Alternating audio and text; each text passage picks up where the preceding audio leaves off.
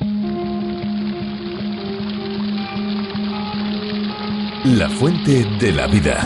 Un viaje a través de los siglos y la historia de la humanidad.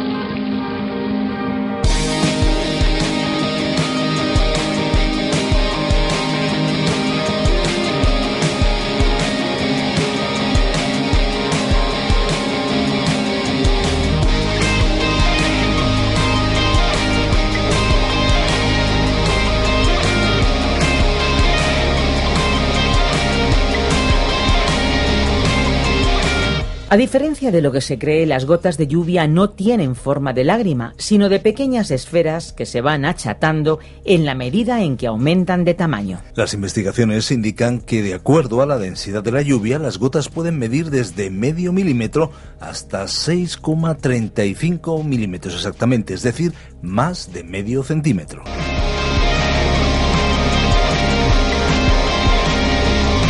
Hola amigos, bienvenidos un día más a la Fuente de la Vida. ¿Qué tal? ¿Cómo están? Bienvenidos a estos minutos en los que se unen la reflexión y por supuesto la buena música. ¿Qué tal amigos? ¿Cómo se encuentran? Muchas gracias a todos los que nos escuchan por primera vez y por supuesto a los que son ya parte de este club de amigos, de este tren radiofónico. Para ellos también la bienvenida obviamente está asegurada. La Fuente de la Vida es un espacio de 30 minutos un tanto diferente a lo que tal vez ustedes amigos estén acostumbrados a escuchar. De lunes a viernes nos subimos a este tren radiofónico en el que parada tras parada pues vamos recorriendo el libro de los libros, la Biblia, un viaje de larga duración porque no vamos a estar ni uno ni dos días, vamos a estar con todos ustedes nada más y nada menos que cinco años. Si Dios lo permite, claro está.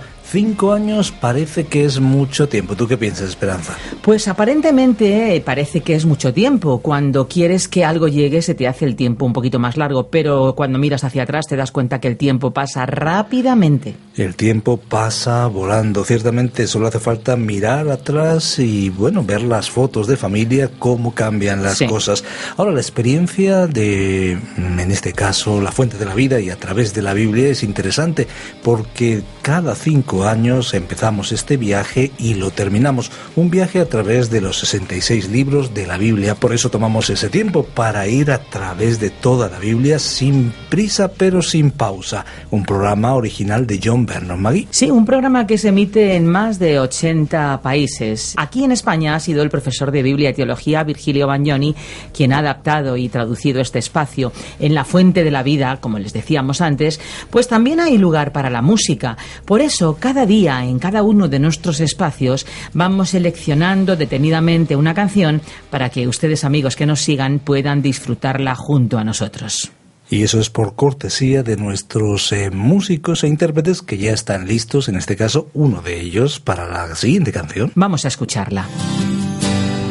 con una sola intención y un anhelo en mi interior. Me acerco a ti, Jesús, pues quiero adorarte, mi roca y estandarte, mi salvación y luz. No hay ninguna cosa creada que pueda impedir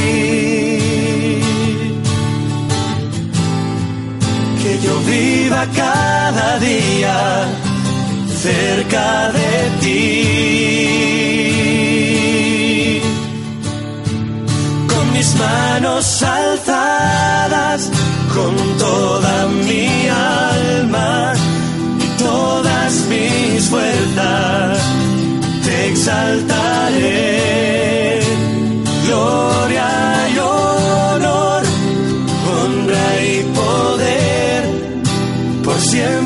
Será al único rey.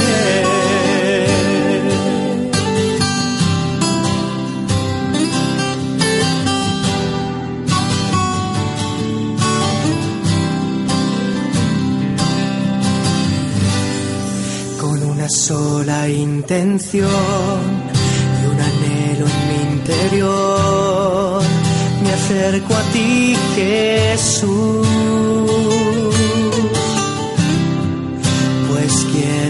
adorarte, mi roca y estandarte, mi salvación y luz. No hay ninguna cosa creada que pueda impedir que yo viva, cada día cerca de ti. Con mis manos alzadas, Una de las maneras en las que se construye la confianza, se edifica la confianza, podríamos decir también, entre padres e hijos, es cuando los más pequeños se enfrentan a una situación de aparente peligro y los mayores les ofrecemos la seguridad que ellos necesitan. Por ejemplo, cuando un niño se quiere tirar a una piscina, los padres se ponen dentro del agua preparados para sujetarle en cuanto caigan al agua. Seguramente, Esperanza, recordarás momentos así, bueno, como padres y también como abuelos. Claro que sí, los tengo muy frescos en mi memoria. Pues de igual manera, cuando es de noche y el niño se despierta asustado por una pesadilla, ven en las palabras de sus padres el consuelo y la seguridad de que no era más que un sueño que no ha pasado en realidad. Muchas personas no han tenido la oportunidad de tener al lado adultos que se responsabilizaran de darles esa sensación paterna de seguridad. Sin embargo, todos tenemos a alguien en quien podemos realmente confiar y cuyos brazos son más firmes que los de cualquier padre o madre. Hablamos de Dios y es nuestro deseo desde estos micrófonos que puedan experimentar ese corazón paternal de Dios y esa confianza de la cual habla David en el Salmo 31. Pues vamos allá con la reflexión de hoy. Recuerden amigos que tenemos un teléfono de WhatsApp para que ustedes nos manden sus mensajes de voz, sus mensajes de texto. Tomen nota 601 20 32 65. Volvemos al finalizar el espacio de hoy. La fuente de la vida. Hoy estudiaremos el Salmo 31. La mayoría de los salmos de esta sección son poco conocidos en un sentido, y aún así estamos en una de las porciones más ricas de la palabra de Dios. Pensamos que si se le diera el énfasis apropiado a esta sección, se podría apreciar una perspectiva diferente de las Sagradas Escrituras especialmente en lo que se relaciona con el propósito de Dios hacia la nación de Israel. Prácticamente todos los salmos que hemos visto hasta ahora han sido escritos por David, y él probablemente compuso la música que los acompañó. Cada uno de estos salmos tiene un significado especial para cada uno de nosotros. Estas palabras tan antiguas se adaptan especialmente a las presiones, tensiones y otros males de la vida diaria en la sociedad del siglo XXI. Tenemos aquí otra vez las dificultades de los creyentes. Hasta ahora, en nuestro estudio de los salmos, hemos tenido mucho de esto. Pero después de todo, los cristianos tienen muchas dificultades. Por lo menos los que conocemos las tienen. Este es un salmo que nos habla especialmente de las dificultades pasadas por David. También mira hacia el futuro y nos habla de las dificultades que vendrán sobre la nación de Israel en la gran tribulación. Finalmente, nos habla del presente, de las dificultades que tenemos los cristianos en la actualidad. Tiene pues un mensaje para usted y para mí, como podremos apreciar. Estimado oyente, cuando durante la noche usted esté acostado y sin poder dormir, recuerde que siempre es aconsejable tratar de leer los salmos, especialmente los de esta sección, porque en ella encuentra uno gran consuelo y mucha ayuda. Escuchemos entonces lo que dice el Salmo 31, porque es un gran salmo el que tenemos ante nosotros. Dice aquí en el primer versículo, En ti, Señor, he confiado, no sea yo confundido jamás. Líbrame en tu justicia. Veamos este clamor profundo que surgió del corazón del salmista. Líbrame de tu justicia, Ahora David sabía que Dios no iba a rebajar el nivel de sus normas para salvar a los pecadores. El pecado requería un castigo, y si el pecador no lo pagaba, alguien lo tendría que hacer. Y Dios tiene un plan, y Él puede salvar a los pecadores porque alguien ya pagó ese castigo por el pecado. Esa persona es su hijo, y debido a ello, David continuó diciendo aquí en el versículo 2. Inclina a mí tu oído, líbrame pronto, sé tú mi roca fuerte y la fortaleza para salvarme. Nosotros necesitamos una roca fuerte, no una piedra cualquiera e insignificante. El Señor Jesucristo dijo en el Evangelio de Mateo capítulo 16 versículos 15 al 18. ¿Y vosotros quién decís que soy yo? Respondiendo Simón Pedro dijo, Tú eres el Cristo, el Hijo del Dios viviente. Entonces le respondió Jesús, Bienaventurado eres Simón, hijo de Jonás, porque no te lo reveló carne ni sangre, sino mi Padre que está en los cielos. Y yo también te digo que tú eres Pedro, y sobre esta roca edificaré mi iglesia, y las puertas del Hades no la dominarán. Ahora, la roca sobre la cual la iglesia está edificada es Cristo, y el apóstol San Pablo afirmó lo siguiente en su primera carta a los Corintios capítulo 3 versículo 11 porque nadie puede poner otro fundamento que el que está puesto, el cual es Jesucristo. El Salvador, Jesucristo, es la roca firme sobre la cual podemos descansar. En cierta ocasión una anciana estaba hablando acerca de su salvación y de la seguridad que ella tenía de la misma, y alguien le preguntó, Bueno, ¿no tiene usted temor? Ah, dijo ella, hay veces en las que tiemblo sobre la roca, pero la roca nunca tiembla debajo de mí. Es que se trata de una roca sólida, inconmovible. Ahora, David aún no había terminado de hablar acerca de esta roca. Tenía más que decir. En el versículo 3 continuó diciendo, Tú eres mi roca y mi castillo. Por tu nombre me guiarás y me encaminarás. Estimado oyente, ¿es el Señor su roca? ¿Es allí donde usted se apoya y descansa hoy? ¿Es Él su fortaleza? Una fortaleza es para proporcionar protección, y usted la necesita. Y así Él pidió que Dios le guiara por su nombre, y no porque Él fuese el rey. Luego David dijo en los versículos 4 y 5, Sácame de la red que me han tendido, porque tú eres mi refugio. En tu mano encomiendo mi espíritu. Tú me has redimido, Señor, Dios de verdad. En la escena de la crucifixión del Señor, tal como fue relatada en el Evangelio de Lucas capítulo 23 versículo 46, leemos lo siguiente. Entonces Jesús, clamando a gran voz, dijo, Padre, en tus manos encomiendo mi espíritu. Habiendo dicho esto, expiró. Y cuando Esteban, el primer mártir cristiano, fue apedreado, dijo antes de morir, Señor Jesús, recibe mi espíritu según el relato de los Hechos de los Apóstoles capítulo 7 versículo 59. Es muy interesante notar que a través de la historia de la Iglesia muchos mártires siempre han usado esa misma expresión.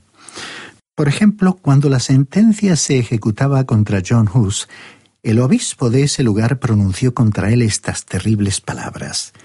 Y ahora encomendamos tu alma al diablo. Y John Hus con mucha calma replicó, yo encomiendo mi espíritu en tus manos, Señor Jesucristo, a quien tú has redimido, te dice, a ti encomiendo mi espíritu. Y cuando Policarpo estaba siendo quemado en la hoguera en Esmirna, utilizó también estas mismas palabras. Bernardo también las usó, así como también Jerónimo de Praga. Lutero, Melanchthon y muchos otros en momentos decisivos de su vida también se expresaron de la misma manera. Martín Lutero dijo lo siguiente, Benditos aquellos que mueren no solo por el Señor como mártires, no solo en el Señor como creyentes, pero igualmente con el Señor, exhalando sus vidas en las palabras, En tus manos encomiendo mi espíritu. Y ahora continuamos con este Salmo 31 leyendo el versículo 7. Me gozaré y alegraré en tu misericordia, porque has visto mi aflicción, has conocido las angustias de mi alma. El salmista repitió esta afirmación dos veces. Hay un gran consuelo en saber que Dios lo ve a uno cuando está en sus dificultades y en su aflicción. Recordemos lo que Dios le dijo a Moisés cuando quería librar a los israelitas que estaban en Egipto le dijo en el libro del Éxodo capítulo 3 versículos 7 y 8, Bien he visto la aflicción de mi pueblo que está en Egipto, y he oído su clamor a causa de sus opresores, pues he conocido sus angustias. Por eso he descendido para librarlos.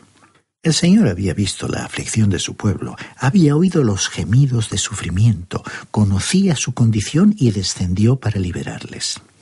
Los evangelios registraron el incidente ocurrido cuando los discípulos salieron al mar de Galilea en un bote y fueron golpeados por una tempestad. Fue a altas horas de la noche y las olas embravecidas, cada vez más altas, se precipitaban contra la embarcación. Pensaron que para ellos había llegado el fin.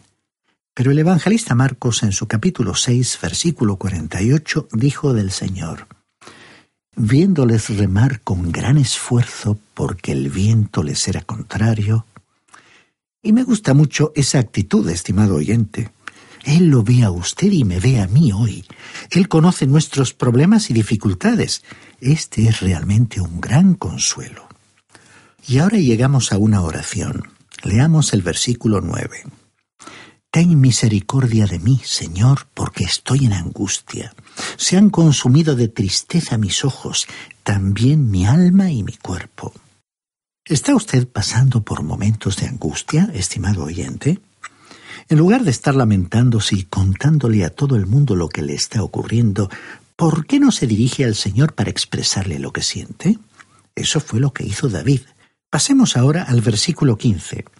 En tu mano están mis tiempos, líbrame de manos de mis enemigos y de mis perseguidores. Esta expresión en tu mano están mis tiempos es interesante.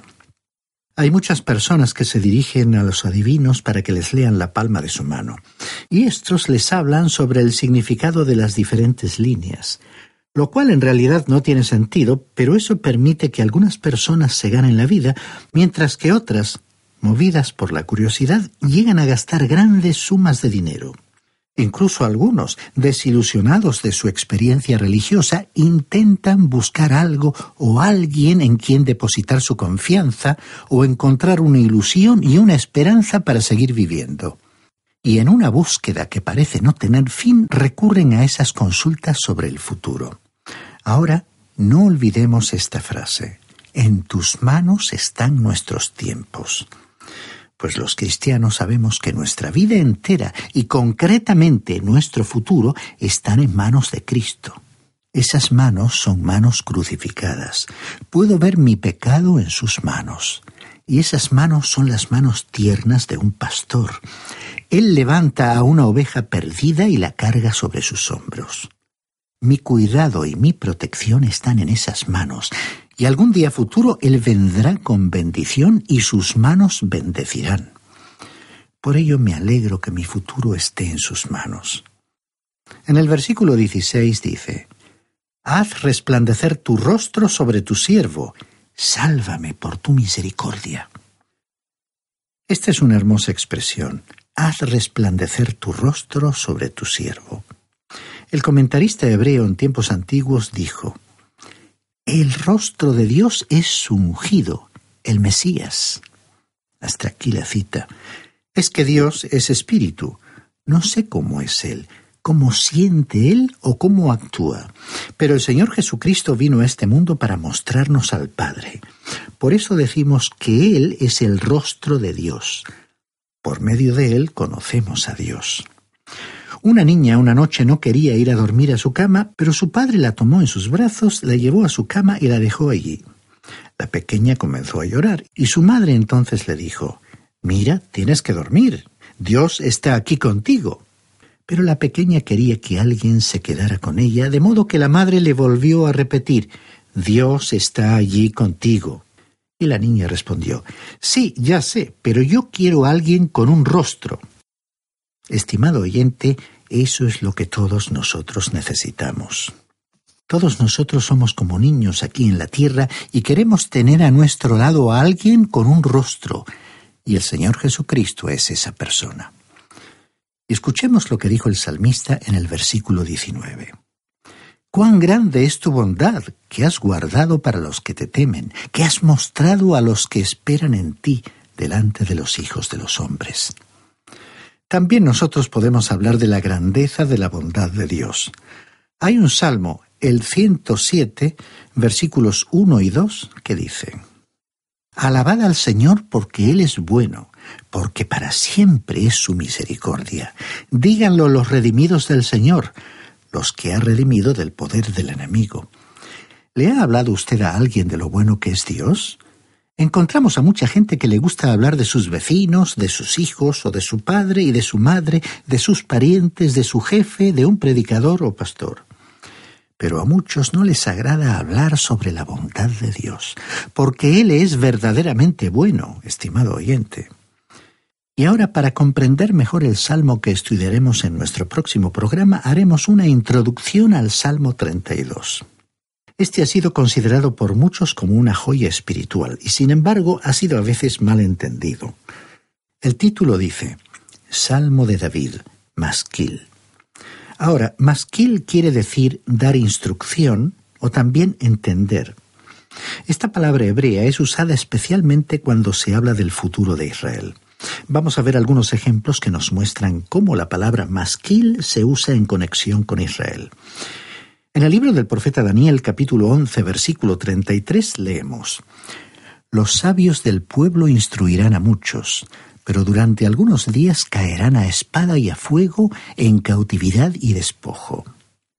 Los sabios del pueblo, masquil es la palabra aquí utilizada.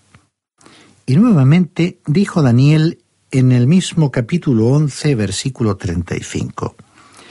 También algunos de los sabios aquí está la palabra masquil, caerán para ser depurados, limpiados y emblanquecidos hasta el tiempo determinado, porque aún para esto hay plazo. Y otra vez dijo el profeta Daniel en su capítulo 12, versículo 3, Los entendidos, aquí está masquil, resplandecerán como el resplandor del firmamento, y los que enseñan la justicia a la multitud, como las estrellas a perpetua eternidad. Y luego, en el versículo 10 del mismo capítulo 12 de Daniel, dice, Muchos serán limpios, emblanquecidos y purificados. Los impíos procederán impíamente, y ninguno de los impíos entenderá, pero los entendidos, o sea, masquil, comprenderán.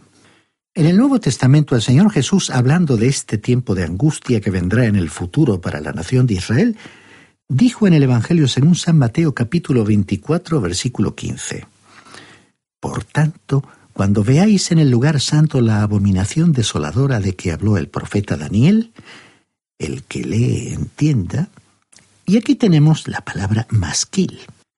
El Señor estaba diciendo que cuando vieran la abominación o el terrible sacrilegio del cual habló el profeta Daniel, sería el momento de huir para salvar sus vidas. Ahora no sabemos a qué se refería esa abominación o sacrilegio. Se ha escrito mucho sobre ese tema, pero el asunto no ha quedado aclarado. Yo no estoy esperando la abominación desoladora, sino que estoy esperando al Señor Jesucristo. Observemos que el Señor Jesucristo añadió, el que lee, entienda. Tenemos referencias al mismo tema en el libro de Apocalipsis, en los capítulos 6 al 18, donde se nos habla más extensamente sobre el período de la gran tribulación, y en el capítulo 13, donde se nos habla de las dos bestias y del imperio, la dictadura mundial. En este capítulo 13, versículo 16 de Apocalipsis, se dice, Aquí hay sabiduría. El que tiene entendimiento, note usted la palabra masquil, cuente el número de la bestia, pues es número de hombre, y su número es 666. Y nuevamente tenemos que decir que se han escrito muchos libros sobre ese número 666, sin que se haya podido llegar a una explicación clara y definitiva, que excluya a todas las demás teorías. Aquel será un día en el que Dios se revelará a su pueblo, Así que el Salmo 32 es un salmo masquil, es decir, un salmo de instrucción para nosotros. El Salmo 32 ha sido llamado un salmo penitencial, es decir, una confesión de David. No estamos de acuerdo con esa valoración. El Salmo 51 fue la oración de confesión de David, después de que el profeta Natán le dijera, como vemos en el segundo libro de Samuel capítulo 12 versículo 7, Tú eres el hombre. En ese Salmo 51 él pidió perdón a Dios. Y en el Salmo 32 está el registro de su confesión, del perdón recibido y de la bendición de su completa restauración. En el citado Salmo 51, versículos 12 y 13, David dijo, Devuélveme el gozo de la salvación y espíritu noble me sustente. Entonces enseñaré a los transgresores tus caminos y los pecadores se convertirán a ti.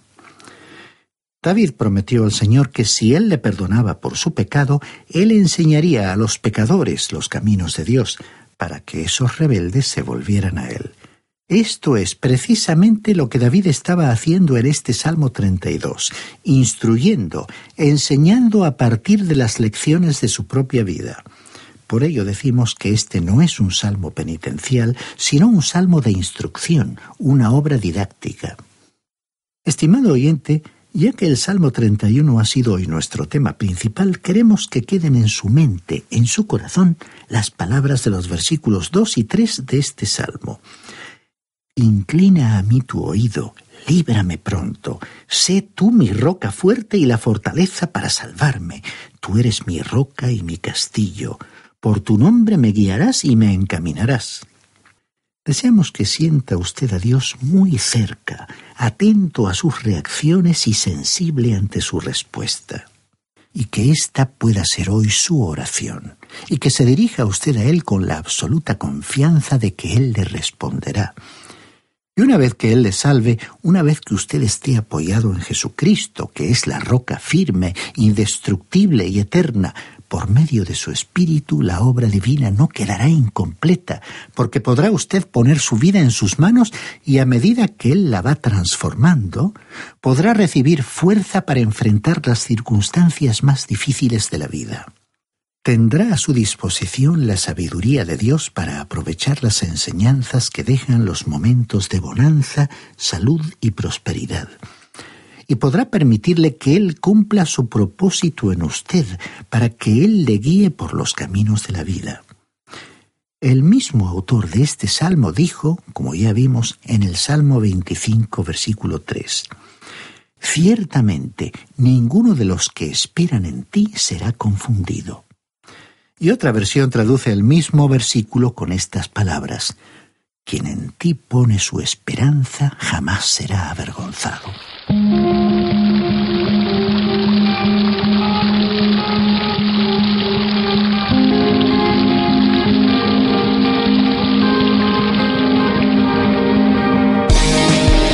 Qué importante resulta detenernos en historias como la de hoy. Es que la Biblia es un libro pertinente, amigos, tan actual que lo que sucedió hace siglos trae enseñanza para cada uno de nosotros en el momento actual, sí, aquí y ahora.